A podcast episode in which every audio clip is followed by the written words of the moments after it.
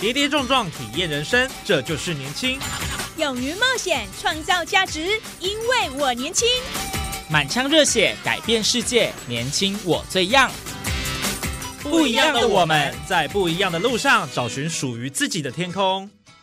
年轻新势力二点零全新出击，正声广播公司台中广播电台制作，林燕宇主持。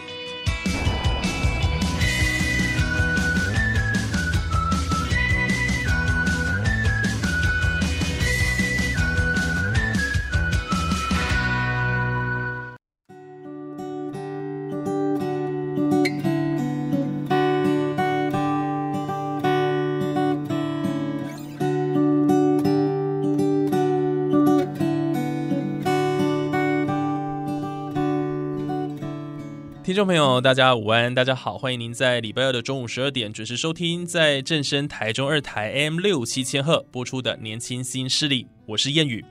呃，这一集又到了大家非常喜爱，也受到很多欢迎的这个呃创业家的单元哦。那么，其实谈到创业这件事情呢，无疑是一个惊涛骇浪的历练过程。那不少人都害怕触礁而选择稳守本位了哦。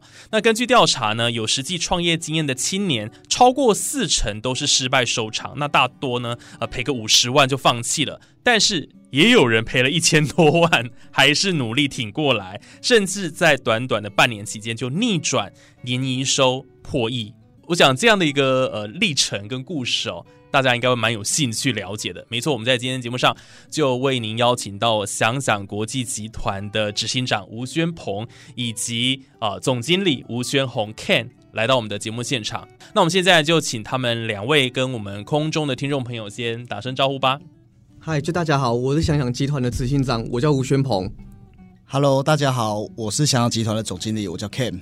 是，两位是亲兄弟 呃，是 哦，所以呃，今天很难得哈、兄弟都来到我们的节目现场，然后跟我们分享啊，这个一起携手打拼的这个故事了哈、对那我想，刚刚我们在开头提到说，其实执行长在之前呢，哈，就是遇到了一些公司的营运的问题，然后嗯赔了非常多钱，嗯，但是后来能够呃这个翻转，从谷底翻转，对重生，然后创下高营收。对，当时的情况是怎么样子？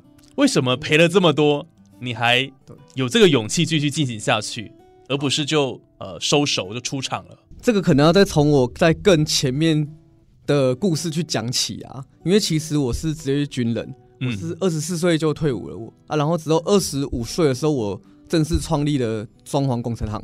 嗯。我是做同胞出身的，那那时候其实就是因为我有做出了蛮多差异化，哦。对，其实那个时候我在做生意的时候，我就整天脑袋就在想说，我怎么做的跟别人不一样。嗯。所以那时候是在南投的时候，因为我们在南投在创业的时候，你知道以前南投的工程行通常呃一些人都是会找认识的师傅，是或者是说他什么亲戚朋友就或什么。那像我这二十五岁的小毛头，我就 我就出来当工厂的老板。其实你知道，工程厂还是必须要有那种长得比较老、年纪比较大，大家好像比较容易信任。是，对你看起来太 UK 了。没错，所以那时候我受到蛮多的挫折的。嗯，那时候我还记得，就是有一次，就是说我一直去观察到底普里没有什么缺乏什么，嗯所以我就去一直在不断的搜索，一直不断的搜索出一条路，就是说其实普里缺乏了，我觉得都是类似像转介绍就或什么，但嗯。并没有网络的这个概念，嗯。它并没有网络行销，它并没有 FB 的行销，它并没有就是把。就是要曝光的部分，所以说其实那时候我做了一件很大胆的事情，那时候我已经没什么钱的啦，嗯。我在前面的时候，我的投资美发店其实也是赔钱的，所以我把我退伍金都赔光了。啊呃，那我就是又花了好几万块之后去做了这个网站之后，嗯。果不其然，那时候还好有搭上这个顺风车，嗯。对，因为别人别人没做的我有做，所以我就开始不断有外地的客人一直在进，就反正一直进来，对，对，所以但是我的客源是没问题的。第二个部分是我又做出了另外一个差异化，是我又发现普里其实都是以木工师傅为主的。对，于其实装潢的时候，木工师傅都是会做很多的全部的东西，就类似像门啊、天花板，就什么甚至连地板都做。可是其实这每一项工作都是非常专业的。是，所以我就发现了一个商机，是真正的叫做实木的地板。嗯，对，因为他们只会做实木的，但是其实那时候很流行朝内磨木，朝内磨木地板。哦，对，所以我就是去台中找到那个总代理，嗯，他是罗宾的那个总经理，我觉得他真的还好，他没有嫌弃我啦。对我那时候半夜的时候，我就记得我去他的台中的办公室之后，他看我，他他就愿意给我机会，所以我就带着他的东西回到普里。之后，因为普里专门做木地板的，嗯真的没有，他没有一个专门店。哦，，对，所以我就在盖了一个，就是我就在在我的公司架设了真的专门只针对展示木地板，然后我的木地板跟别人有什么不一样，然后有什么样的效果，甚至是我的速度比别人还要快，我还可以搬家的时候也可以就搬走，嗯。然后就慢慢打出我自己的一片天。嗯。所以那时候其实前半年几乎是没有领薪水的，因为基本上都是没有生意的。啊，对，然后到后半部的时候，因为当刚开始接到木地板的时候，其实我也是想说怎么推销，我就一个人带着木地板的那个 sample，嗯，因为其实还是有很多的状况在执行嘛，我就绕整个普里市区，我用走路的，你呃走的徒步就带了那个 sample，然后走路之后进去问那个设计师要不要用我的地板，进去要不要用我的地板，果不其然还是被赶走，被赶了好几家好几家了。这个太难了啦，对啊。完全陌生开发，哎，对，然后啊，对，但是那时候就有一个设计师愿意采纳，哦，呃，那我就从那设计师一直不断的拓出就客源，因为我真的把它服务的很好，嗯。因为我知道这这是我的机会。对，如果说这个机会我放弃了，我反而我再找下一个机会我更困难，那我倒不如把所有心力都放在服务好他的这个的这个做法。没错没错，果不其然，还好经营老客户果然还是我笑了，他替我介绍了很多人，所以那时候其实我在营运就是利用了网络跟做好服务，还有做出差异化之后，结果的确那时候我第一年我才二十五岁，我那时候我的年收净利就有达到一百万了，哦，呃，对。二十五岁你就累积了一桶金就对了，对，就是我赚到一百万是很实际的，嗯嗯虽然很累啊，对，但是还是有赚到钱的，嗯哦，那就不错啦，对啊，第二年就两百万，第三年就三百万，哦我是这样子在跳的。对，对，但是你知道，其实我说真的，装潢并不是我的兴趣啊，我必须讲，因为我觉得太累了。因为装潢其实你知道，有时候会，反正就是会，他会拿我的估价单去跟别人杀价，就或什么之后，对，就 tap 卡嗯之后就被人家给接去了嘛。哈，对啊，所以其实我有时候我在做十次的估价，可能我的成功率算很高了，我可以交三四个，嗯嗯，可是必须我是跑十个嘛，对。所以我是不是浪费了六次的无效行动？其实心里是很烦的。嗯。然后我要接的时候，我又必须去服务客人，然后我又必须联络师傅，又必须联络料，嗯，然后全部做完之后又必须负责验收，然后最后结束的时候又要收钱，收钱最困难。嗯。呃，所以我所以我就觉得其实不是我想要做的工作。我觉得这太复杂，这没办法做成一个系统，这没有办法有一个团队的。然后那些老师傅又很难掌控，他年纪都比我大嘛，他觉得他比我强嘛。对，因为装对啊。潢大部分是老师傅了，对。居多了，对。对，所以在管理上可能就会比较辛苦一些。我嗯。其实这个我刚刚没有讲到，的是为什么我会得到他们的认同，也是因为我在当学徒的那一段时间，对。我那时候我在做学徒的时候，我就知道我一定想当老板，我绝对不可能在这边一直做学徒，因为扛沙包或什么那不是我想要的，可是我愿意做，对，我愿意先体验说，哦，原来是要从上就可以先起来的，你才有话题跟师傅去聊嘛。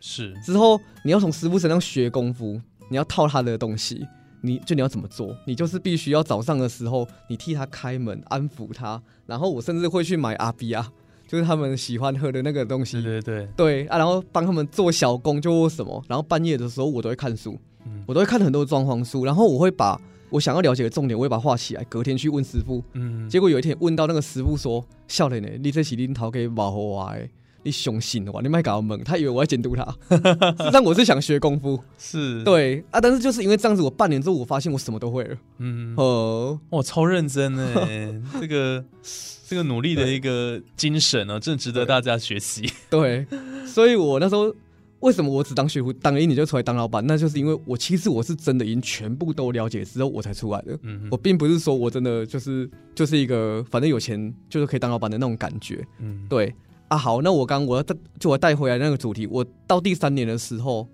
我觉得我二期是身上有四五百万的现金，其实是还可以的啦。对，对，那但是一直没信，因为我越做越职业倦怠。嗯哦，那时候就就刚好我妈有看到一间房子，嗯，然后那间房子，呃，我基本上啦，我妈只是告诉我而已，我连看都没看，我就直接跟她讲说，哦，场地有多少，哦，我就直接买了。嗯，等于三说就这样有钱嘛。对，那时候我本来很单纯，只是想要做 IKEA 的那种感觉，我想要做普里第一间，就是那种装潢展示间，人家一进来可以看到厨房、厕所，甚至是客厅的感觉。嗯，然然后我可以跟他介绍我用什么样的建材就为什么，其实就是 IKEA 的感觉。我会就是想要做出普里最大的差异化。嗯，可是那时候就是不知道为什么，我就是不喜欢在做装潢了。哦，所以我在其实我还在其实也都一直在想说，到底还有没有什么其他的机会？是，之后可能也不知道是哪一根筋就不对，他就还是被雷给打到了。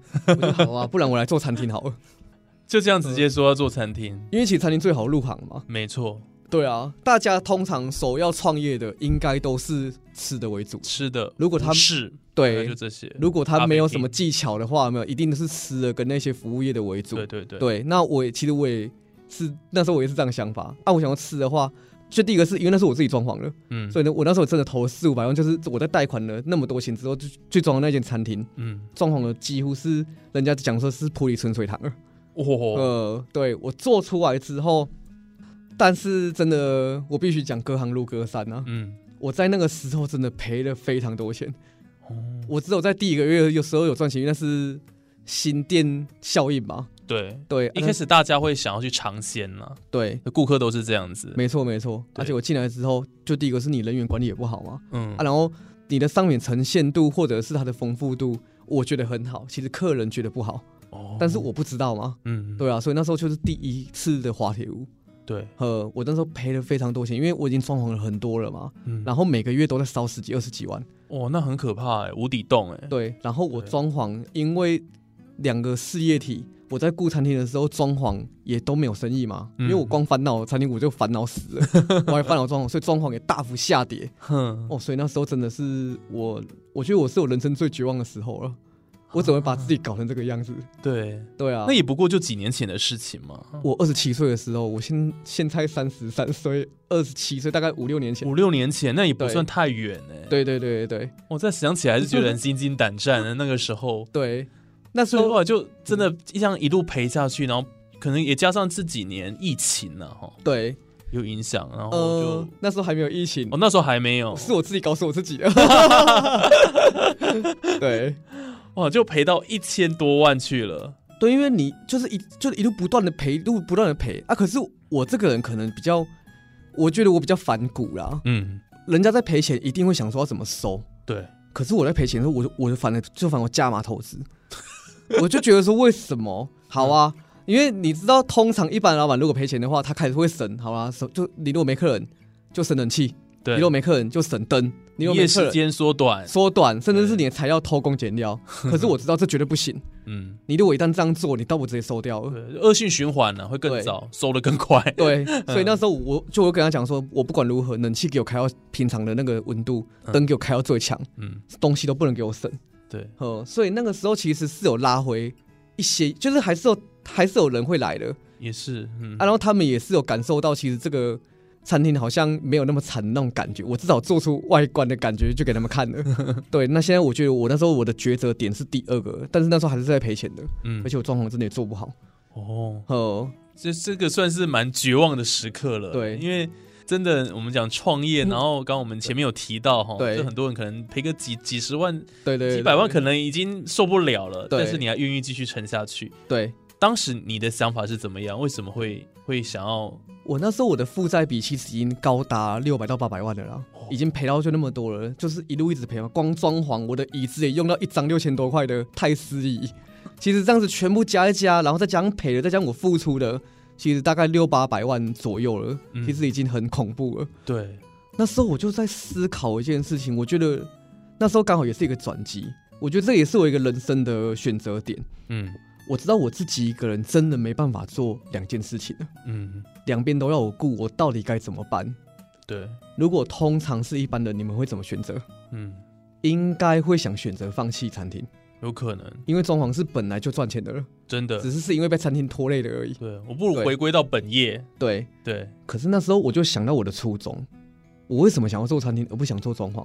嗯，就是因为我做装潢，我做到职业倦怠，我想有团队，对。我，想要有我自己的团队，而那套团队是可以靠系统、靠复制的，我就可以拓出去了。对，餐厅真的是一个很好的机会，嗯。而且我也撑到现在，好不容易也有这个样的规模了，所以那时候我真的下定了一件事情，就是说我装潢我全部不做了，嗯，呵，我关掉装潢，我反正关掉装潢行。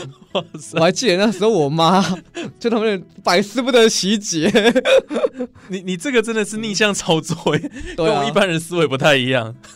我我很了解我的初衷，为什么我会做这个啦。嗯对啊，我就觉得我没有全力以赴，我怎么可以说我做失败了？嗯，我如果全力以赴的话，会不会结果本来就会不一样了？对好像也有道理了。对啊是，对于我是同时雇两间也是破百万的店呢、至少嗯营业额是破百万，虽然是赔钱的。对，对啊，但是其实那个营业额也是非常高的。嗯啊你，啊你一个人啊，然后底下也没有你的团队，你你怎么做得起来？所以那时候我就决定放弃装潢之后，的确我回来我很专心在这里了，好不容易拉到平盘了，嗯，呃，就慢慢回稳了。对，慢慢回稳了。我开始去了解客人要什么，嗯然后做了很多的努力，做了很多跟别人不一样的地方，就像是做第一个引进什么无线充电器的啊，嗯什么的，那个我都有在做。之后真的拉到本来赔二十几万，好不容易拉到没赔钱的，哦，呃，可是我发现真的还是没有用了，因为我觉得来不及了。啊，已都已经拖太久，已经拖了两三年了嘛。对。对啊，那后来怎么样可以嗯再重新找到你的这个定位跟舞台，对然后开始赚钱，甚至一路往上冲？对。改变的一个部分又在哪里？如果是一般人的话，你拉到平盘了，你应该就会继续的在本店继续做就好了。对，对，因为他其实已经有慢慢在往上进步了。嗯可是我有发现一个点，是我已经进步到一个极限了。其实普里的量体，我觉得是不够的。哦，对，所以我就发现说，我这个本事，其实我这个再继续这样做下去的话，真的也谈不赢我的负债了啦。嗯对啊，他可能会小赚啊，啊，但是其实会浪费我很多的时间。嗯那时候我我就决定要往外去了，哦，我想要去台中发展，去台北发展也好，往外线是拓点了。去开分店了。嗯嗯。呃，因为本店我觉得目前这个样子，我觉得已经是极限了。嗯，呃，这跟人口当然有点关系，对不对？对对消费力了，我觉得市场。的市场，你的市场不够的时候，哦，你硬要去挑战它的时候，你会真的会做的很辛苦。对，对，所以那时候我都通了这个道理之后，但是我是有本事在这个少数市场嗯。还可以生存下来的厂商，我相信我去外面应该虽然也会很辛苦，可是再怎么样，我有一套我的逻辑了。嗯嗯，呃，再怎样都不会。对，对所以后来就开始转往外县市嗯去插旗。对，那那时候其实我身上真的也没钱了，那我到底该怎么办才好？嗯就是刚好有一个机会，我在 FB，其实我都会上网去找很多的机会。嗯那我在 FB 有看到台中大圆柏，那时候是我第一间店，哦台中大圆柏有在招商。是那就是我那时候其实我有回去跟我现任的老婆有讨论，因为我老婆是我第一个员工，哦。对我就跟她，因为我们两个已经赔到快吞扣篮了，对。真的，他其实是很害怕的，那我就跟他讲，其实我就跟他小以大意，就我说，其实我就想出去啊，对啊，我最后我就决定说，那不然让我们真的在挑战啊，嗯。对啊，其实我中途还有做很多事，我我就不再赘述了，我讲重点，那我就进了百货公司，然后放手一搏，再拼一次了我。就决定再拼一次，然后我进了百货公司之后，其实你知道那个楼管啊，我们这种没有任何的资源的，没有任何的名气的厂商，你觉得那个点会会很好吗？嗯，一定不好的。果不其然，我在那个大圆白最转角，因为现在还在，只是被我救到现在会赚钱的。嗯，对啊，我就在那个电梯口那个转角，然后人走不过来的那个转角，你现在的店还在那个位置我，还在那个位置。呃，这个是他们的商业模式，哦我就不赘述了。就反正我就是被安插在那个最烂的位置，可是那个明明我一看我就知道那个是烂的，对，可是我就觉得，呃，这是一个机会啊。嗯你如果说你不把握这个机会了，你还是在原地踏步而已啊。嗯你还是只是在那边每天只赚那一点点钱而已。对因为我已经好不容易把救回来，但是还是只赚这一点，对，我就决定好了，我们只能再来拼一把了。嗯结果进去之后，呃，真的花了很多的心思，因为它毕竟是我出去第一个点，而且又是百货公司，而且是大百货。对。因为台中大圆百是全台湾前三名的百货。对，我记得已经是第二了，第二，对啊对啊。第一名是星光，对。但也是这是第二名是单店最高，业绩最高，全台湾，对，所以我觉得这个也是一个我们的名气嘛，我们嗯骄傲嘛，我可以进去，所以我就决定要进去了。结果进去之后，我调整了很很就很多东西之后，就我发现培根惨，又赔了，怎么会这样子？因为我我真的没有去，我有时候我都会觉得我冲动行事，嗯，我没有去算到那个市场其实对中式料理是不友善的。哦，百货公司里面，其实大家都还是想要去吃异国料理。纵使我做再完美，摆盘再漂亮，可是第一个是我的点心不好了，嗯第二个是那个品相又是不是这个市场所需要的，嗯，所以我做的非常辛苦。我没有赔钱，但是也平盘，哦但是在那个赔钱边缘，嗯，呃，那像算是很危险了，非常危险。可是其实我的个性又是这样子，我还是想要把他救回来啊。嗯对啊，我觉得还是有机会，救什么嘛。之后我觉得也是，其实我也会跟楼管相处很好啦。嗯，对啊，因为毕竟烂脸也很难找厂商啊，他们当然也要保护的很好啦。对太好笑了吧？那点也很难找厂商，哦，对，所以所以他还是希望留住你啦。他已经希望留住我了嘛。那我其实我一直在跟他沟通协调之后，其实他有发现我真的是一个想经营的人呐、我真的想经营的老板，然后我真的也很有心、很努力的，一直不断的去调整。之后就有一个机会，因为我们以前开乐食府的时候，其实我们是有就是有饮料以及茶类的以及餐点嘛，我就把所以这样算简餐店其实，可以这么说吗？类似，就是我们那个其实就是乐食府人文茶食馆，我们就是类似像春水堂的这种茶食馆。这样就懂了，嗯，，对，那我就把我的饮料给他试喝，嗯然后他就对我们饮料非常有信心，嗯而且也是我主动的去推销我自己说，呃，我的饮料能不能带进来卖？嗯，对，之后我觉得可能是有感动到他吧，或者是刚好那个柜也也要走了，大概两三个月过后，我给他就试了之后，果然那个饮料柜就是在门口那间饮料柜，他就给我经营了，哦。所以我也是在接第二柜。嗯，呃，结果在第二柜的时候，我终于成功了。哦。那时候我真的，一开店之后啊，对于我其实我在美食界里面，我已经有我的想法了，甚至我也有我的经验了。对。我，就把这些经验套到这个饮料店就之后，嗯，呃，你知道那时候好像是六月的时候开吧，他们上一柜一个月只做三十万，我那时候我一个月做九十万，那时候是排到那个人，我跟他们讲过先不要再接了，我做不出来了，我绕好几圈就对了，绕好，几圈。好可怕哦。如果有机会，我把那个照片我传给你们看，对啊，我还有把它拍起来。我的那个保险业务员就来说，我想要买饮料，我都排不进去。啊，哎，这一定要做记录的，对啊，对啊，哇，所以很棒哎，恭喜在最后的时候对。试了好多次，然后这个饮料对就是站上一个巅峰了啦。，对，所以就在那个时候，我觉得还好，我之前一直不断的去冒险啊。对我觉得冒险很重要。嗯嗯，你如果你不敢冒险，其实会有很多机会你都没有办法把握住了。对，这是第一个。第二个是你不你去冒险之后，你要去有修正的能力。嗯你如果没有修正的能的能力的时候，你会一直怨天尤人，说为什么上帝都会给你那么不好的条件？嗯，就如果我真的要这么想的话，那他当初给我那么烂的柜，那对，对，那我就怨天尤人，那那我就不会有后面饮料店的机会了。嗯，嗯你要一直去找机会，没错，我还是用同一招，果不嗯其然，那时候我的斜对角那个点也是好的，嗯。一间蛋包饭要撤离了。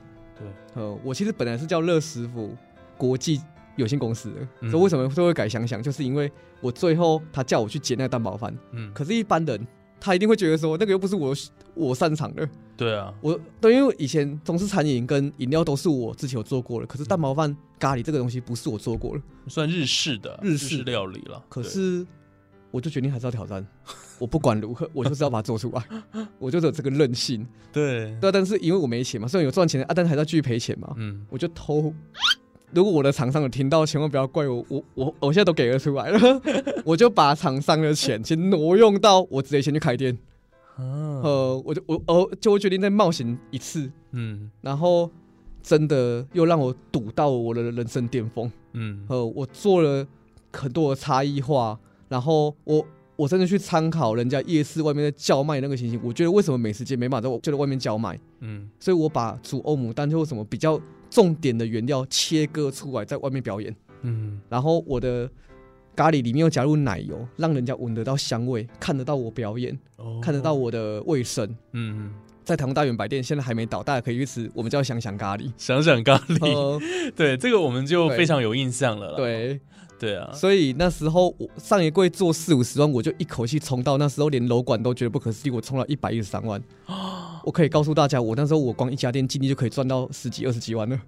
哇，呃，我这真的是很励志的故事哎。对，所以就在那个时候，我才发现说，冒险是一定是必备的。嗯然后你冒险当中，你要去修正你自己的个性，跟不要再活在你自己的世界里面，觉得客人一定要接受你的东西。其实那其实不是，是你要去观察这个市场到底需要的点是什么。嗯，哦、所以那时候到到达我人生的一个高峰，是。可是最后又跌下来了。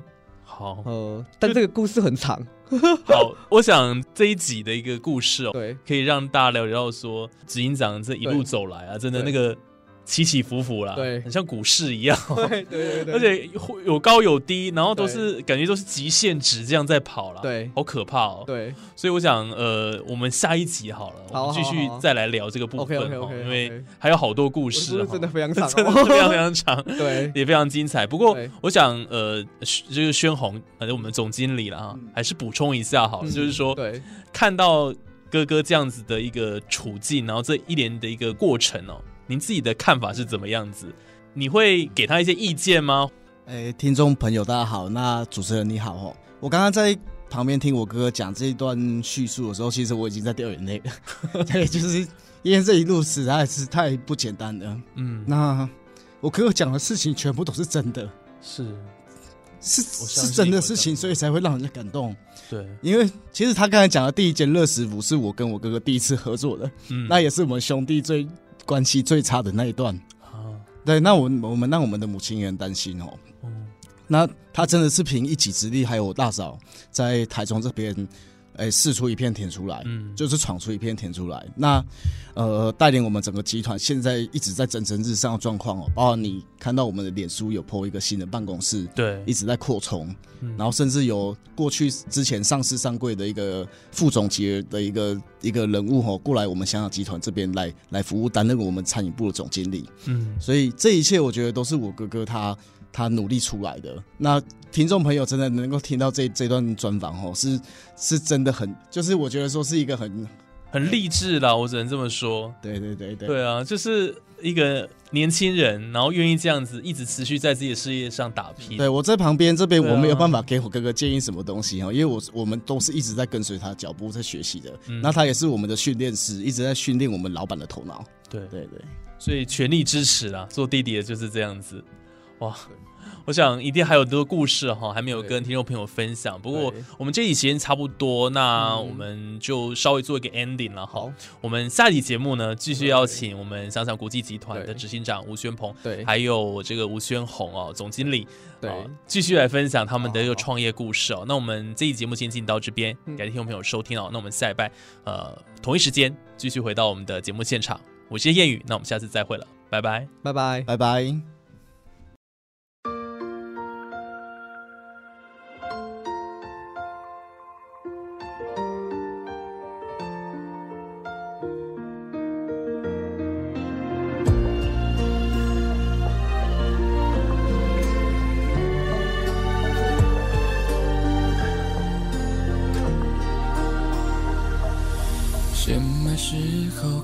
只有梦想？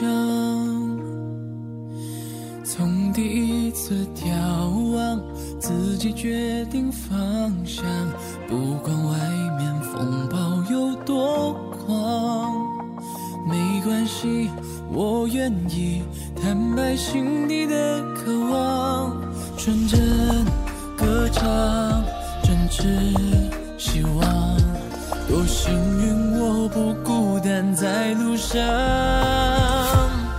我们要守护初心，向阳心底那道光，那是最宝藏，因为是你给我的正能量。偶尔也会撞上被乌云遮住的太阳，好庆幸有你在身旁。